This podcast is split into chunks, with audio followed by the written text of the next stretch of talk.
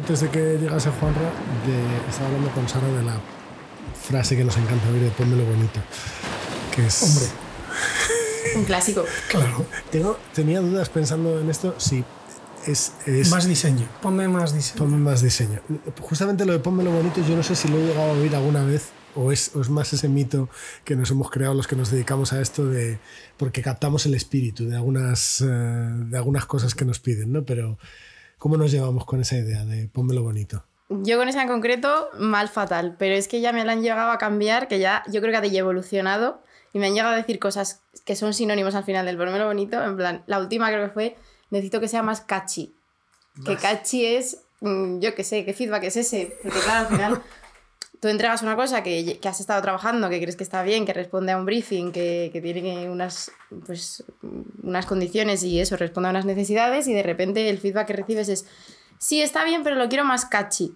Y ahí estás tú otra vez enfrentándote a ver cómo pones eso. Estás jodida. Pero más, más catchy es algún madrileñismo. No, o es, es, algún... que no, es un, un, O sea, viene del catchy de que, de que, te, de que te atraiga un poco más del inglés. Al final. Ah, más catchy. Ostras, estaba. Estaba, Pero sí, sí, yo la primera vez que lo vi dije, cachi, que cachi. es un cacho de algo. Sí, es, es, una gran maldición esa.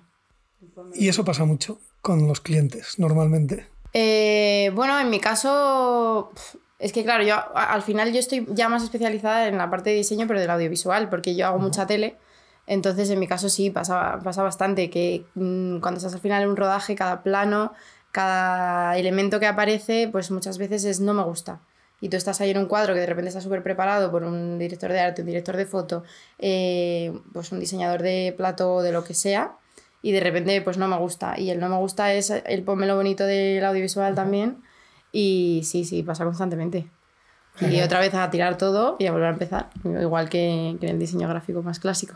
Aquel mítico vídeo de que yo creo que lo habéis visto los dos, probablemente, del Make My Logo Bigger Cream. ¿Os acordáis sí. de ese formato de teletienda que uno cuando lo ve ahora ya es súper casposo porque sí. claro, sale un monitor de estos de tubo, es todo como muy ochentero, pero al final siguen acertando y siguen estando en, en el mismo asunto. Había uno... había un, bien. No sé cómo se llamaba, Magic Powder o algo así. Era como que le daban con el spray a la pantalla y de repente ya todo cobraba ese, ese cachi que te estaban pidiendo sí. antes. Madre.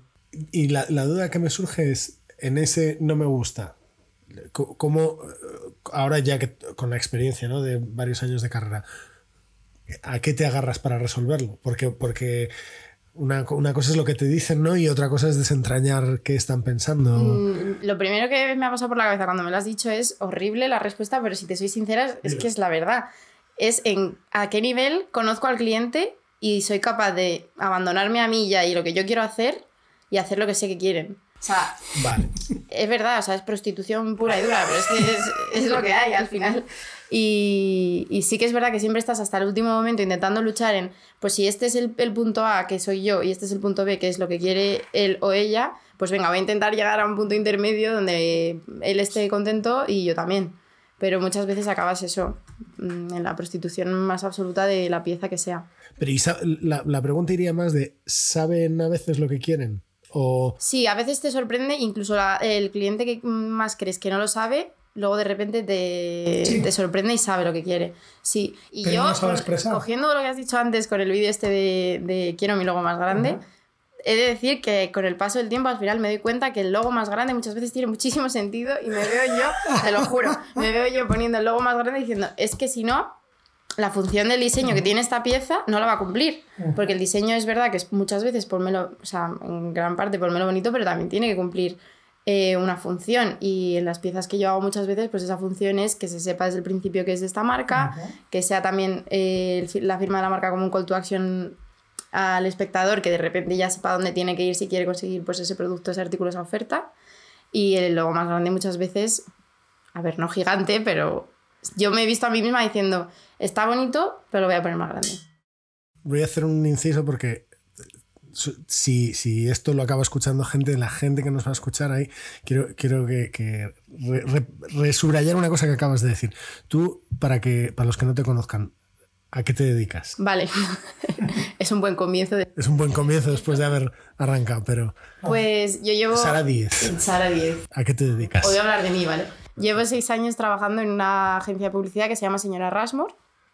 Soy arte, soy directora de arte. Directora de arte. Eh, eso que quiere decir que no dirijo nada, pero que a mi abuela le encanta el nombre de mi trabajo porque sé que soy directora desde que tengo 21 años o 23, no sé cuántos entré. Eh, con 23 entré, sí. Eh, entonces eh, yo trabajo en el departamento de creatividad, que es un departamento que los que trabajamos allí trabajamos por, por parejas que nosotros llamamos duplas y están formadas por un, un copy o un redactor y un director de arte. Entonces, el redactor se podría llamar director de redacción, pero no tuvo esa suerte, pero el director de arte sí que se llama así. Y, al final mi trabajo es, eh, en la gran mayoría del tiempo, pensar ideas eh, y luego cuando esas ideas ya se compran y salen adelante, que cuesta bastante que pase, pero pasa, pues ya sí es darle forma eh, y me encargo pues de toda la parte visual, eh, en gran parte pues lo que os he dicho antes, audiovisual, pero otra gran parte también ahora sobre todo pues digital, eh, redes sociales, eh, exteriores y lo que haga falta. O sea, que y es, es que es ahí donde quería llegar. O sea, que te dedicas a la parte visual y acabas de decir una cosa que me encanta que la hayas dicho sin habértela plantado, que es que el diseño cumple una función. Por supuesto. Entonces, Bueno, ha dicho otra cosa, en realidad. Ha dicho que el diseño, por supuesto, es ponerlo bonito, pero que además tiene una función. Eso cosa que se me han puesto los pelos de punta de escuchar. Porque, joder, porque Sara fue alumna mía y yo quería que le hubiera quedado otra cosa en la cabeza. No, estoy. Bueno, estamos bromeando porque este tema va a estar siempre rondando encima de la mesa, pero evidentemente es así, ¿no? Y a mí, me, o sea, sí me ha gustado mucho esto que planteabas, tal y como lo planteabas, en la medida en que, joder, ¿cuántas veces nos sigue pasando que nos acordamos de un anuncio y no nos acordamos de qué marca es? Esto yo creo que es lo peor que le puede pasar a, un, a un anunciante, a un anuncio, a una marca, que esto sea así. Ahora, sincero, para serte sincero, desde mi, desde mi poca experiencia en la trinchera, pero mucha de observador, es que no me ha planteado que, la, que una solución fuera poner el logo más grande. Pero muchas veces no, sea. pero son las menos veces, porque en las veces en las que puedes no o sea, permitírtelo, el ponerlo más pequeño o el reducirlo a, a un, a un check como hace Nike y que sea enano, y a veces que ni lo pone y ya sabes que es de Nike, y es porque tienes construida una marca y un estilo de comunicación y un tono y todo, cada, cada mm, bala que pegas va siempre en la misma dirección, o sea, es un trabajo a largo plazo que mm, por desgracia en España pues no es algo que se trabaje muy frecuentemente, no es algo que los clientes todavía tengan interiorizado, suelen pensar más muchísimo en el corto plazo y en hacer disparos rápidos y un one shot que lo llaman ellos, que es como el veneno para mí de casi todo. Y o sea, un, un one shot para el un profano one es- shot, es- eh, dependiendo de en qué cosas, está muy bien o está muy mal, pero un one shot en cada uno de los proyectos de tu vida, de un cliente que debería tener un recorrido y una estrategia marcada, pues es una mierda, es, es- es trabajar contra ti mismo. Entonces, sí, acabas recurriendo a algo grande porque no tienes mm, una estructura de comunicación mejor armada. por así decirlo. Oye, y me viene así a la cabeza. Eh, y en esas marcas que tú percibes que sí tienen una, una marca mucho más definida, una personalidad, un tono de voz, un propósito marcado, un- o sea, un- una presencia de marca muy, muy, muy clara, ¿hasta qué punto te sientes constreñida en tu creatividad que tienes que emplear en las piezas cuando te metes en una marca ahí? Porque claro, esto es como un cuchillo de doble filo, ¿no? O sea, por un lado, está muy bien tener esa potencia de marca que sabes que te diga lo que te diga, la estás reconociendo, y al mismo tiempo el, el one shot tiene este, mm, o sea, esta potencia ¿no? y este shock que te, que te deja marcado, que te acuerdas de él y que es muy potente también, ¿no? Pero debe ser un poco conflictivo en la cabeza de una persona como tú el tener que gestionar esto. Es que depende mucho también, porque hay marcas que, por ejemplo, yo trabajo con marcas muy dispares y en, y en nuestra agencia trabajamos con marcas muy dispares, que teniendo una estructura de comunicación y un recorrido como más armado, eh, pues no tienen nada que ver una cosa con la otra, porque, por ejemplo, eh, los anuncios del Atlético de Madrid eh, tienen un tono súper marcado que sí que te puede llegar que sí que puedes llegar a pensar que a lo mejor te va a hacer trabajar en una baldosa porque tienes que seguir pues lo que, lo que estábamos hablando, tienes que seguir la comunicación hacia un tiro y siempre tiene que ser así, tiene que tener este tono que te da la sensación de que al final te estás poniendo un corsé, pero en realidad de lo que hablan es tan grande que no tienes tampoco tan poca libertad, tienes mucha libertad y, y- yo creo que la libertad creativa ahí es muy grande.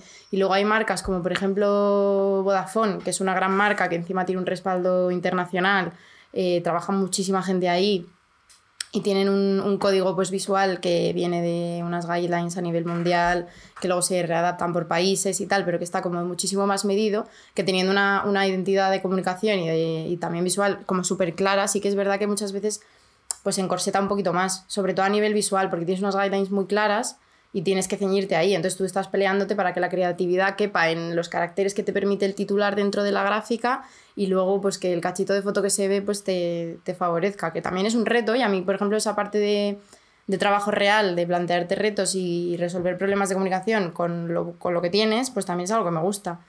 Pero bueno. es otra manera de... Son dos, dos marcas al final súper sólidas, pero cada una sí que es verdad que una te puede constreñir un poquito más y otra pues darte más libertad, teniendo también esa solidez de discurso. Qué gracia, porque hablábamos el otro día preparando esto, hablamos Juan Rey y yo de esa arrogancia con la que sales de la universidad, que vas, que has aprendido cuatro cositas en la clase de creatividad o en la de diseño y vas señalando y sacándole las vergüenzas. A mí me pilló incluso ya con Twitter, seguramente alguna cosa tenga por ahí publicada. Y cuando estás en el otro lado, te pasa lo que dices tú, que por un lado entiendes de dónde vienen, por un lado entiendes dónde están las limitaciones, o sea, ves de, bueno, pues esto seguramente lo han hecho así porque o no tenían presupuesto o no tenían capacidad de hacer otra cosa, pero luego además el disfrute de moverte claro. en ese... Y también que yo, por ejemplo, yo muchísimas, muchísimas veces pienso que no hay creativos, o yo creo que vale también para diseñadores, pero que no me creo que haya creativos tan malos o diseñadores tan malos como reflejan las piezas que salen a la calle. Yo creo que son los clientes muchas veces que no saben comprarlo. O sea, yo creo que mmm, sí que hay una buena cantera y una, una buena educación y buena formación y gente muy potente. Lo que pasa es que luego eh, tú llegas con, yo qué sé, la gallina de los huevos de oro y al final pues te acabas comprando los huevos del Mercadona porque es lo que puedes comprarte. Yeah. O sea, es que es lo que hay y sale, eso es lo que sale. ¿no? Expectativas o realidad o sí. presupuesto, idea inicial, presupuesto. Pero también eh, acabas sabiendo, nosotros lo llamamos peoras. Así en el sector se llaman las peoras. Cuando, peor. Ah. Claro, tú entregas un, o sea, presentas un proyecto que es una idea increíble que te la compran, entonces sí. estás súper contento porque guau, ah, qué fuerte que han comprado esta idea, y entonces ya empiezan las rebajas, ¿no? Empiezan, sí, pero esto vamos a cambiarlo por aquí. Entonces esto, pues, pues ahí ya vienen todas las peoras. El y es buenísimo, ¿eh? Claro, pero sí, sí, también me, el me reto de, de sortear un poco estas peoras y que al final la pieza final sea todo lo mejor que puedas, a mí me parece también interesante. De... Es que me está viendo acá, hay una, hay una cita por ahí de los Ames, yo creo que del matrimonio Ames, de los arquitectos, diseñadores, no sé muy bien, que dice que el diseño sin límites pues no es diseño, claro. O sea, el diseño tiene que tener límites, siempre los tiene. Pero tú, tú eres, tú cómo te, te, te, sigues considerando diseñadora? ¿Te consideras más creativa? ¿Te consideras comunicadora? ¿Qué es lo que, pues tú la... cómo te definirías o qué? Yo creo que ahora estoy más en, en creativa. De hecho, yo creía que, que, con el tiempo sería como que me sería mucho más sólida mi formación y porque al final tú esto sigues aprendiendo, aunque estés trabajando, esto sigues formándote. Eh, creía que iba a estar como más definida como más directora de arte y más hacia el mundo más visual, pero al final en la, en la agencia en la que estoy trabajamos tanto visual y tenemos tantos briefings tan grandes de eh, historias que contar y de tal que al final me he acabado especializando más en esta parte que me encanta también, pero sí que es verdad que hay muchas veces que echo de menos pues esa parte más de diseño gráfico puro, de sentarte y de decir me voy a enfrentar a esto, que sí que tenemos, sí que he tenido oportunidades, pero son pocas, han sido pocas. De hecho, siempre tengo como algún proyectillo mío personal por ahí que digo, venga, voy a, voy a resacirme y a hacer cualquier modernada o cualquier cosa que me quede yo tranquila y que diga, vale, todavía sé diseñar y en cualquier momento pues...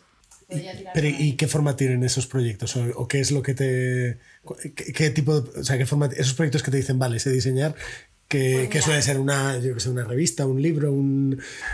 Pues eh, la, la, verdad que la mayoría de veces son cosas que, o algún freelance que me ha salido de, de tonterías, de pues hacer, pues es que además bobadas, ¿eh? desde unas eh, invitaciones de boda sí. para gente que te cae muy bien, hasta rediseñar una web o un proyecto de identidad corporativa, por ejemplo, que lo hice uno de mis mejores amigos para una empresa de, de arquitectura. Eh, aplicando todo lo que aprendí con Juanra y con se ha, puesto, se, se, ha puesto firme Juanra con la sí, sí. identidad corporativa. Sí, sí, pero cosas que he ido haciendo es verdad que ya eh, hago menos. Y, y, pero luego de repente, pues mira, hace poco me salió un proyecto con, con un grupo de música que tienen unos amigos que necesitaban a alguien que les echara una mano para, pues como para poner en una dirección todo lo que sacaran a nivel visual. Luego fue un poco sí, no, sí, no, porque al final mm, manejaban unos timings muy, muy ajustados, pero jugar, pues al final está guay meterte ahí de repente en un proyecto de cómo se va a ver el vinilo y, y cómo se va a ver todo el merchandising y esto tiene sentido por aquí, por acá, estas tipografías deberíamos usarlas, esto no sé qué. Y al final pues estás más en el mundo del diseño, pero en campos que ¿Y con amigos las experiencias siempre han sido buenas o a veces uno le cuesta más trabajar con amigos que trabajar con clientes? Yo la verdad es que he tenido suerte. Es verdad que algún amigo todavía me debe alguna comida de esta de sí, sí, luego te invito a comer en, uno de, en un sitio de una estrella Michelin y aquí sigo con hambre y no lo he probado. Pero eh, la verdad que pues es lo que te digo, yo eh, freelance hace tiempo que ya no cojo y si los cojo es porque me apetece hacerlo mucho, entonces pues bien, la verdad que bien, pero sí, ya sé yo que sí, que todavía hay peligro. Yo aún sigo recuperando algún trabajo suyo de la carrera cuando me toca explicar alguna cosa. Qué vergüenza, ¿en serio? Sí. No estabas tú aquí, pero... Y me está viniendo a la cabeza. Ay, no me viene ahora a la cabeza, pero yo me. Contigo yo, hice, yo hace un momento me eh, acordaría. El calorcito. El calorcito, el calorcito. El calorcito. Se me enseñaba los de este año ese trabajo. ¿En serio? Para no me acuerdo, claro, porque a veces. Es porque me suena restaurante, un restaurante sí. de comida oaxaqueña. Estaba muy bien hecho ese trabajo estaba muy y es muy divertido. No, no, me acuerdo para qué exactamente, pero sí, a veces cuando necesito explicar una cosa en concreto, que ahora mismo no me acuerdo de por qué sería, pues hago memoria y digo, ostras, yo creo que ahí había algo interesante para explicar no sé qué. Pues no sé qué. Hay qué este orgullo. Año, este año lo he visto, ese trabajo. Sí, hacía tiempo que no salía y este año lo he sacado, lo rescato yo por ahí para. Está muy bonito se me ocurre. Vamos bien. a poner una imagen. ¿Nos vas a dejar que nos pongamos una foto? Pero si sí. eso, madre mía, no Nada, que la tabla, Un par de cosas. favor. que más da? Podría. Es atemporal. Es un tema que estaba basado en, en, en, desde el punto de vista gráfico, estaba basado en temas como muy étnicos y tal, o sea que te va a dar igual hoy que sí, ayer. Vine flipada en viaje de México y. Algo así se notaba. y salió. Pero, pero, es que eso me, me, está guay porque has dicho antes que hay veces que el, el, el cliente no sabe comprar el buen diseño. Sí, que es verdad, veces. que tiene mucho de verdad. Ahora, yo tengo una pequeña obsesión que es de, bueno, si, si, es culpa del cliente, eso está fuera de mi control, ¿no? No puedo, no puedo, no puedo mejorar en mi trabajo mejorando a mi o sea, que, es más no, práctico Raúl para esto sufre menos que, no no lo, lo, que digo es que cuando me he enfrentado en esas situaciones también la reflexión que me sale es la contraria es de no he sido capaz de venderlo yo pero al cliente se le educa también ¿eh? por eso te digo se le educa o le se genera confianza ¿no? te genera sí. confianza se educa se hay veces que sí pero hay muchas veces que eh, ellos son conscientes de que al final, pues como cuando tú vas a una peluquería, tú le dices, pues mira, yo me quiero cortar un centímetro, pero si vienes tú y me dices que tengo las puntas quemadas, pues me tengo que cortar tres. Pues yo no lo sé, eres tú el que sabe. Entonces muchas veces ellos sí que tienen ese conocimiento de falta de conocimiento propio. Sí. Entonces ahí sí que dicen, pues mira, no me gusta, pero... Y entonces ahí es cuando tú tienes un caminito muy pequeñito para entrar y, y ahí y es donde es... puedes tú empezar a educar. Y, pero educar que suena como súper altivo, pero en realidad es bueno, es. O, o, o se... Es intentar hacerle ver tu Intentarle mundo, pegar, ¿no? tu sí, visión. Tu abrirle un poco de... el ojo para que acabe entendiendo por qué le estás llevando eso y no otra cosa. Pero me hacía gracia cuando dices que viniste marcada por ese viaje a México, que eso también es algo que hacemos mucho, es el de. Quiero decir que, que, luego nos gusta contar, a, a, o, o, hablo, hablo en primera persona, voy a generalizar. He descubierto una tipografía, persona. por ejemplo. He descubierto una tipografía, la voy a colar aquí. ¿sabes? A mí eso me pasa muchísimo y nunca cuela. Porque yo no sé, debe de ser que todas las tipografías nuevas mmm, son demasiado modernas para todo y entonces sí. nunca cuelan. Y ya cuando cuelan ya han pasado y ya no las... Yo me pasé una época haciéndolo todo con Futura, Futura Ball además era. Y, y era, era, tenía... Entonces, yo creo que todos pasamos por una fase de adoración a la Futura. Pero eh, yo no la he superado todavía. Yo llego a un punto que ya la aborrecí. Pero es que Fuera de aquí ahora mismo. Venga, vale. Yo tengo ahí, un, joder, tengo yo ahí una, una, espinita clavada, no con Futura, que Futura en mayúscula aún la he, creo que la he medio dominado. Minúscula ni de coña, pero es que minúscula no me gusta. Pero, es, que, es que en mayúscula funciona mucho mejor, eh, sí. Pero con Jill Sans, o con Gil Sans, como queráis, eh, yo me tengo un libro estupendo que es La tipografía del siglo XX, de Lewis Blackwell. Está compuesto entero en, en, en Jill sí. y, y, a él le queda de puta madre. pero yo sí fui incapaz de, de dominarla, de domarla. O sea, utilizándolo, por ejemplo, para composición de textos, imposible. O sea, esto al final, mira, a mí esto no me queda bien. O sea, no sé, estoy haciendo algo mal y aún sigo sin descubrir qué es exactamente en ese uso concreto, en donde yo en el libro están compuestas las columnas de texto en esa tipo, en esa tipo encima en light y se lee bien, esta, la mancha funciona y tal. ¿Qué le vamos a hacer?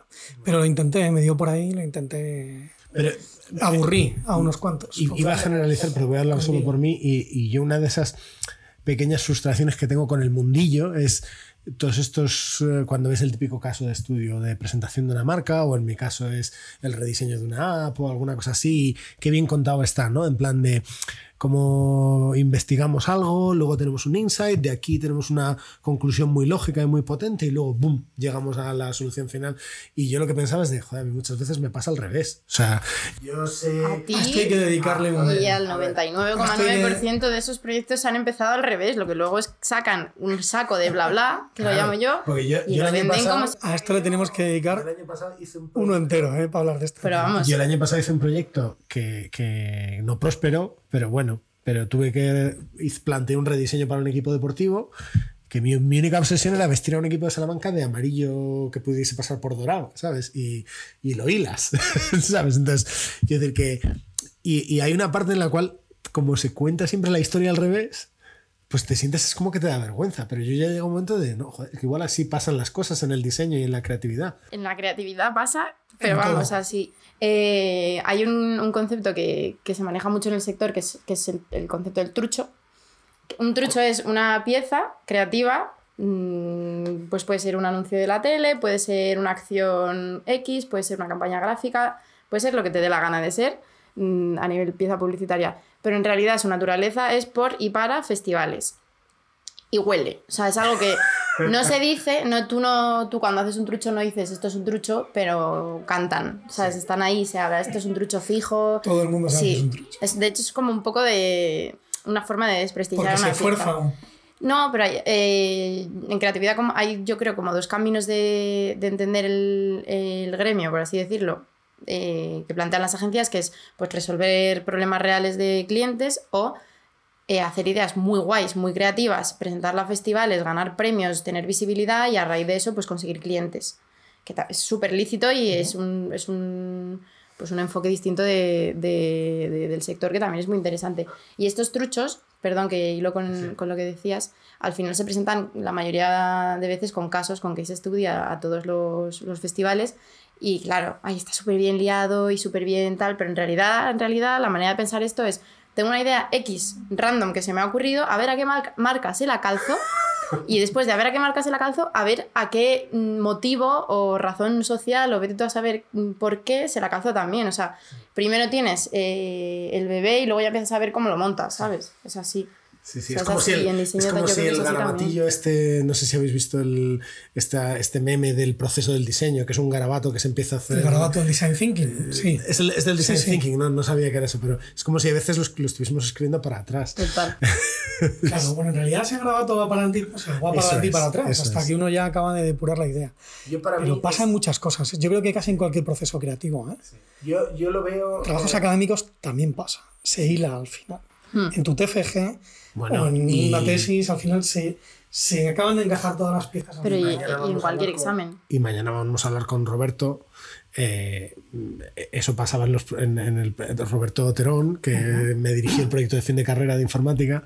eh, en teoría, tenías que hacer mm, plantear un, problema, hacer un análisis, diseñar una solución luego ya programar el código y, y todo eso documentado era lo que presentabas. Y lo que hacíamos todos era tirarnos a, a de huello a programar y luego escribir toda la Claro. Que documentación. los case studies son como son, son lo mismo que, que los modelos y las modelos, ¿no? En, en- en el, en el- en el modelo de belleza, ¿no? Este dices, joder, es que yo no me parezco a esto caso de estudio, yo no, yo no hago cosas tan chulas, no sé cómo decirte, ¿no?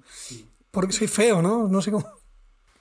Estaba pensando un poco, porque antes también de que llegaras hemos estado hablando de LinkedIn y que yo odio LinkedIn.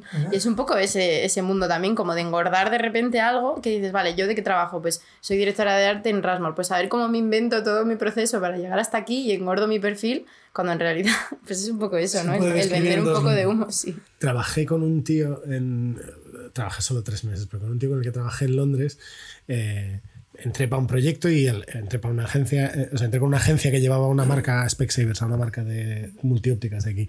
Y al mes de entrar perdieron el cliente y entonces, pues los últimos que habíamos entrado nos dijeron, cuando se acabó el proyecto, adiós muy buenas.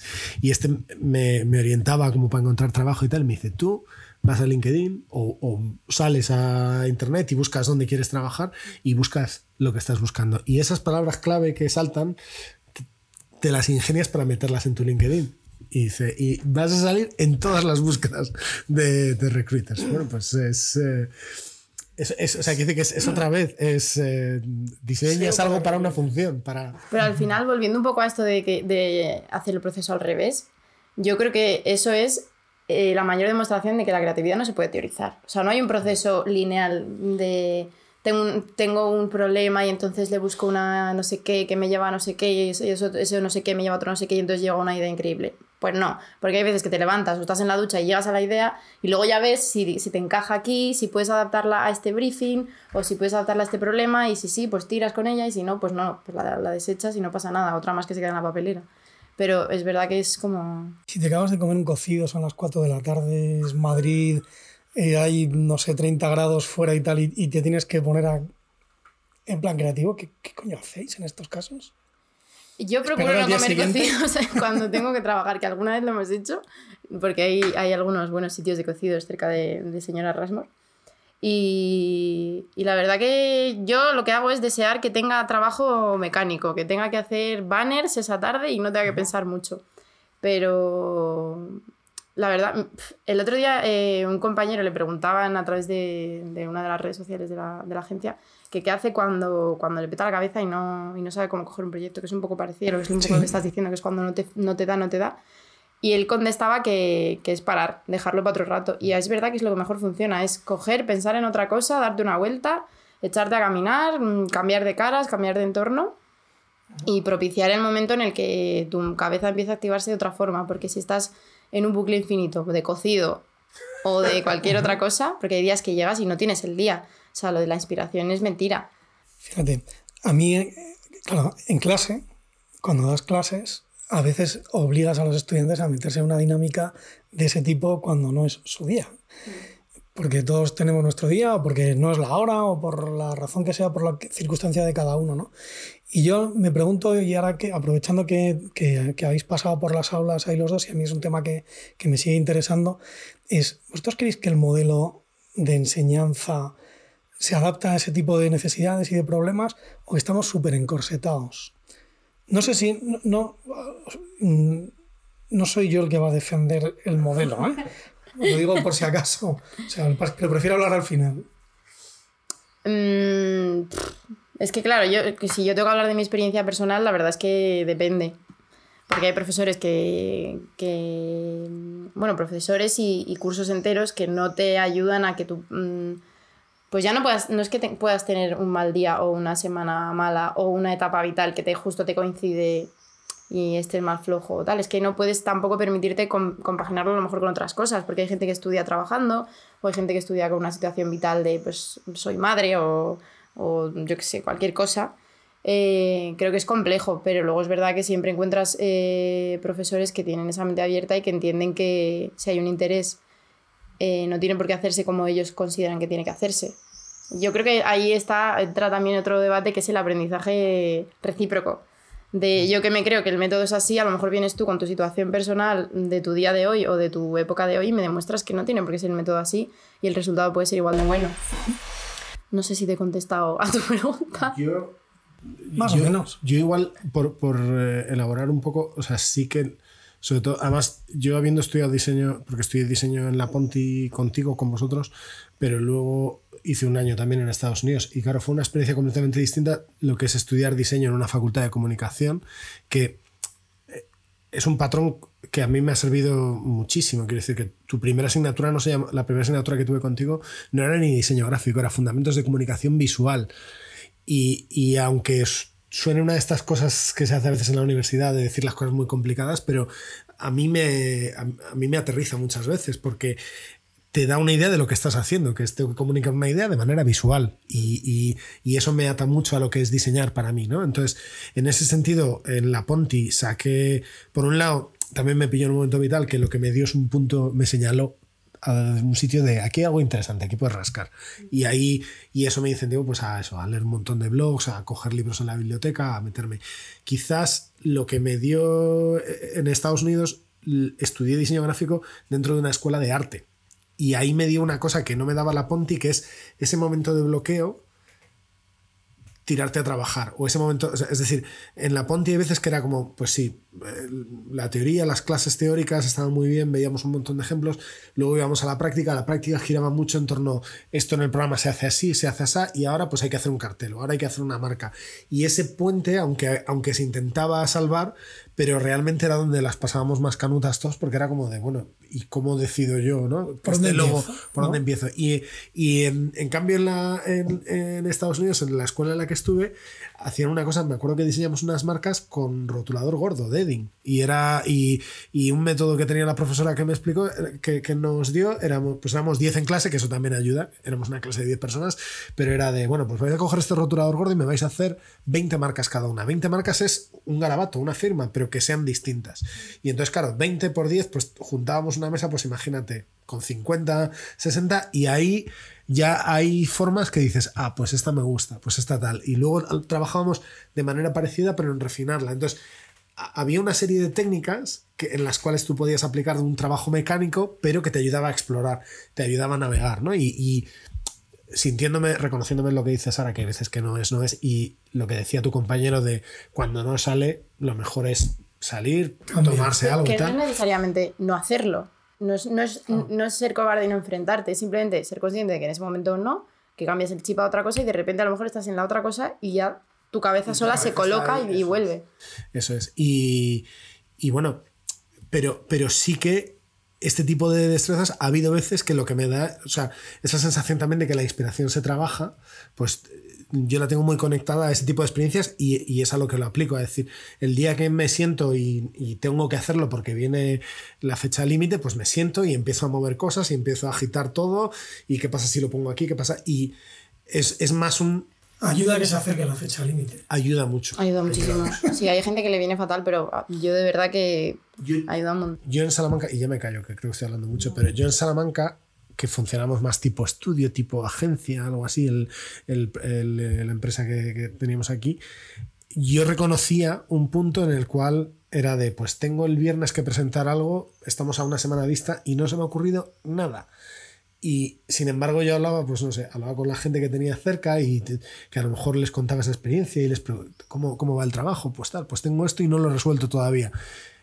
Pero a la vez luego lo que me salía diciendo es de, pero tranquilo que me va a salir. O sea, hay ese momento en el que ya sabes de ahora mismo no veo nada, ahora mismo veo una nebulosa, pero yo sé que el viernes va a haber algo ahí de lo que estoy orgulloso y de, lo que voy a poder entregar y hay muchos caminos para salir de ahí. A nosotros nos pasa también. Hay veces que te crees que te, que te va a comer el, la fecha límite del timing y de repente te sorprendes, no sabes ni de dónde sale y ahí estás. Y al final sí que sabes de dónde sale, porque cogiendo un poco de lo que has dicho tú antes, yo sí que soy de las que cree que la creatividad, tanto para diseño o, o para, pues para ideas o lo que sea, eh, es un músculo. Es un músculo que se aprende a desarrollar como cualquier otro y que pues a lo mejor sí que hay gente que por su manera de ser y de tener una mente más ágil o lo que sea, pues se le puede dar más fácil, pero yo creo que es algo que puede hacer absolutamente todo el mundo.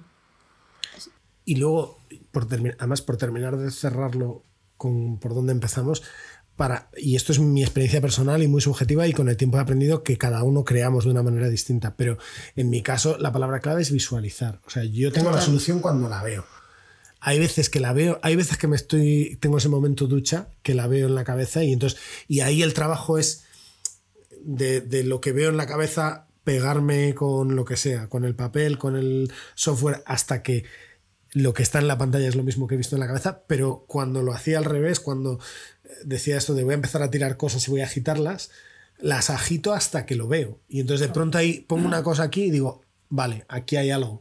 Y ahí, y, ese es un, eh, es un, o sea, es una forma de diseñar uno, a la que he aprendido y dos, que me sale muy natural, pero que lo que me he dado cuenta con el tiempo es que no todo el mundo diseña igual y hay gente que necesita otras certezas y necesita otro, otro tipo de patrones y tal. Entonces, pero bueno, pero en mi caso es, clave eh, lo visual, ¿no? Que es por donde hemos empezado toda esta conversación.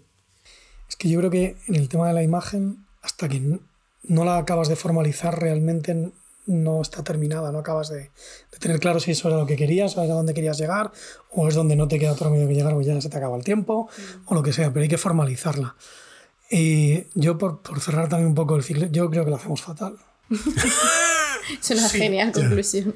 Porque yo creo que, por ejemplo, este tipo de proyectos en los que embarcamos a los estudiantes, que son proyectos pues, como el que tú mencionabas antes de identidad visual, ¿no? de un proyecto que es generar una marca, que es pensarla, que es un proyecto entero, que lleva como un, como un desarrollo un poco más eh, largo que un, que un disparo de, una, de un ejercicio concreto. Y estoy convencido de que los estudiantes, vamos, estoy convencido, no, es que mm, lo podría demostrar, yo creo, que los estudiantes funcionan mejor a veces fuera del aula que en el aula.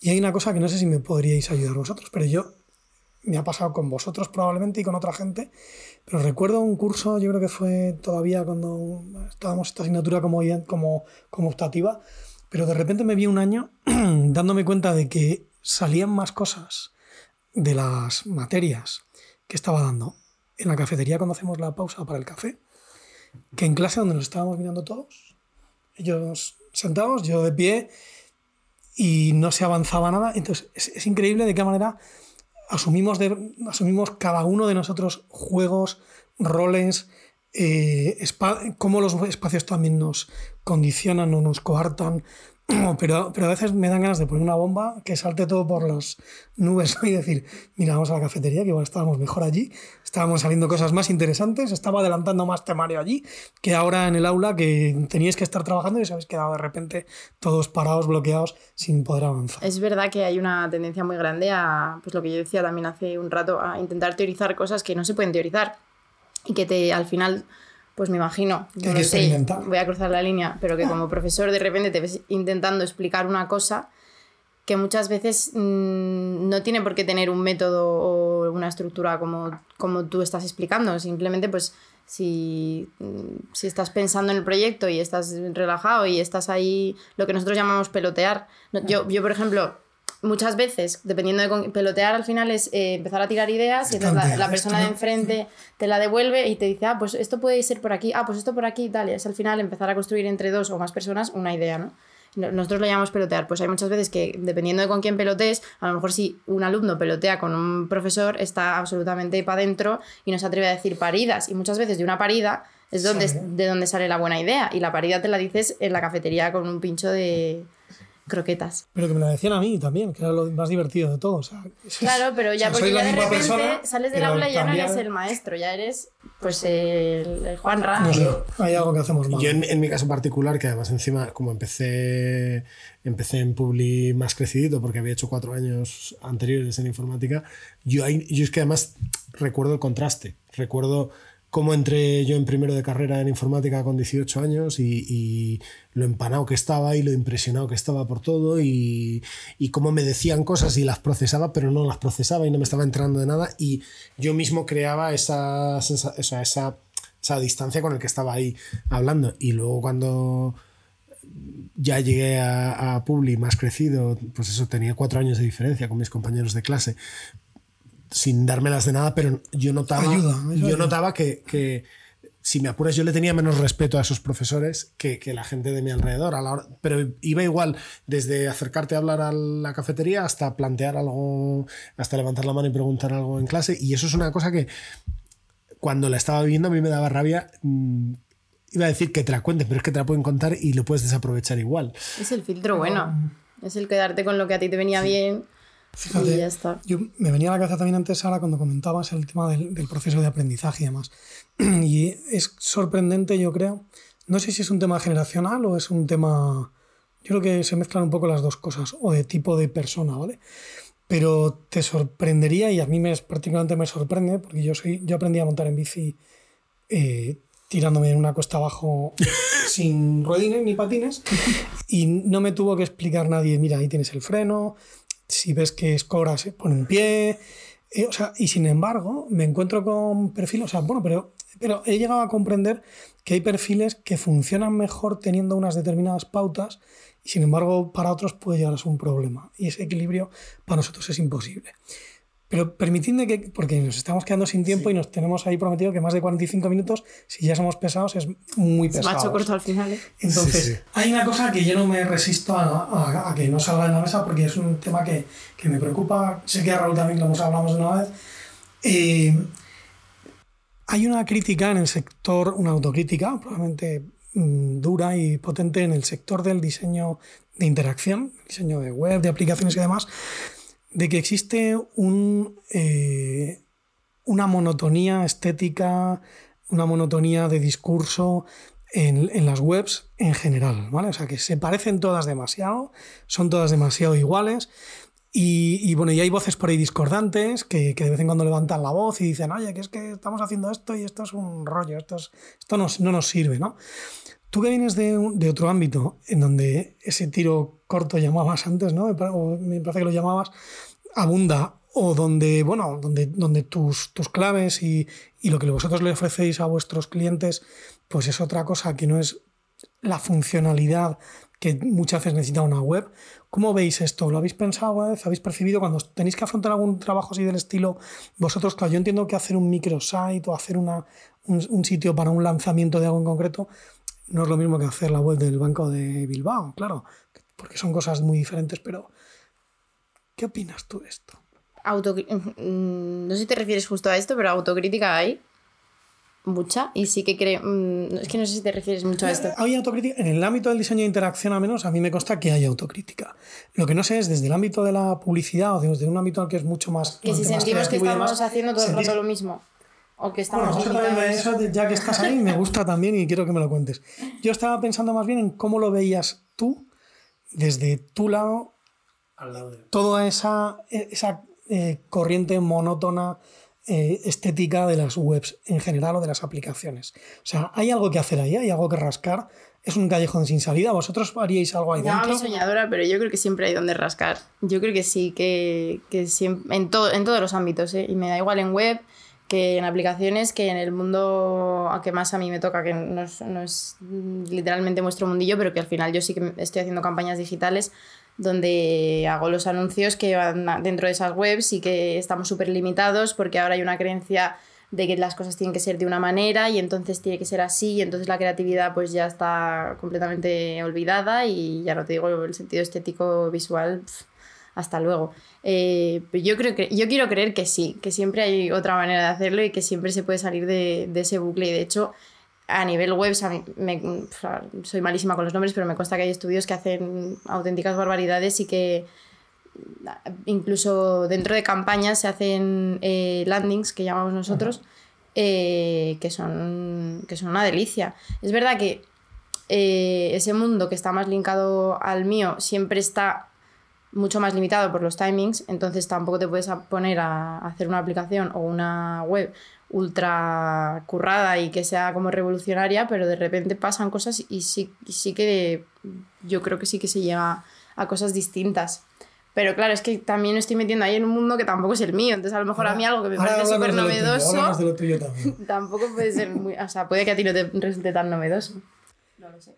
Pero háblanos de lo tuyo ahora también, de, de la autocrítica que os hacéis vosotros. La autocrítica que nos O sea, porque vosotros nosotros- también os decís esto a vosotros Sí, mismos. pues al final Esto tú está ves- muy bien, mira. Tú ves eh, un poco la parrilla, te sientas un día normal, te quitas tu careta de creativo y te pones, a, y te pones tu careta de pues, señora de mi casa, te pones a ver eh, lo que sea y ves la parrilla de los anuncios y dices, madre mía, es que acabo de ver ocho anuncios seguidos y son todos malísimos. Y yo, eh, la autocrítica es, ¿lo estamos haciendo bien? Porque al final tú empiezas a, a preguntarte mm, qué es lo que falla, porque lo, lo- lo fácil es echar las, las culpas fuera de no lo han sabido comprar.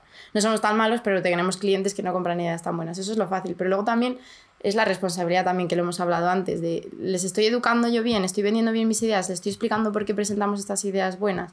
Y también muchas veces estos timings nos hacen caer en el conformismo y en el, pues esto es lo que hago, pues tiro para adelante y al final acabo un año haciendo un plan de comunicación basado en el conformismo y no en contar ideas que sean relevantes para la gente y que, como dice mi dupla, mm, que también le preguntaron que es que tiene que tener un copy para ser bueno, pues que no te dejen igual, que de repente generen algo en ti y digas, "Pf". Qué buenas. y, y eso te digo yo que hoy mismo te pones la tele y te ves 10, 12 anuncios y te pasa a lo mejor con suerte, con, te pasa con uno. Entonces sí, la autocrítica está y también está el reto de, joder, es que se han dicho ya muchas cosas y ya se han hecho muchas cosas. Entonces, ¿cómo puedo yo meterme para decirlo de otra forma o de repente decir algo que todavía no se haya dicho? Entonces, eh, sí, nosotros también creemos que estamos en un bucle de mierda muchas veces de Será conte- a nivel mejor un contenido. signo de los tiempos, a lo mejor. Yo creo que esa, esa autocrítica nos hace ser mejores al final, porque te- si, est- si estás conforme es que estás haciendo cosas regulares nada más. Es mm, el clásico horrible este de la zona de confort. Cuando ya ves que, que está todo igual es cuando... O sea, cuando tú sientes que está todo igual es cuando sientes que puedes hacer algo distinto, entonces tienes ese hambre. Estamos en tiempo de descuento. Yo, yo es que lo, yo lo iba a dejar ahí porque es que está, está muy bien rematado. No sé, me, me daba casi apuro abrir la boca después de eso porque ha sido un remate inmejorable. O sea que si no te, si tú no te- salvo que te dejes algo en el tintero, yo Nada, nada. Pues, Vamos, eh, muchas cosas, pero nada más que Ah, podamos abordar hacer en este momento. pues va a haber que hacer parte. una segunda parte. No te preocupes. Haremos que eso, eso era uno, o sea, una de las ideas de esto y por lo que estaba tan poco preparado y tan y, y tan libre y hemos empezado tan de poco a poco era por eso, era porque lo que queremos es que salgan más temas de los que hablar. Entonces Pero eh, como sospechábamos, eh, tenemos tema de conversación. hay tema, hay tema. O sea que Hay temas, de, o sea, hay para un rato más. Sí, nos hemos ido a juntar tres persianas. pues eh, Muchas gracias. eh, muchas A gracias. vosotros, Eh, muchas gracias por traerme aquí. la próxima. hasta la próxima.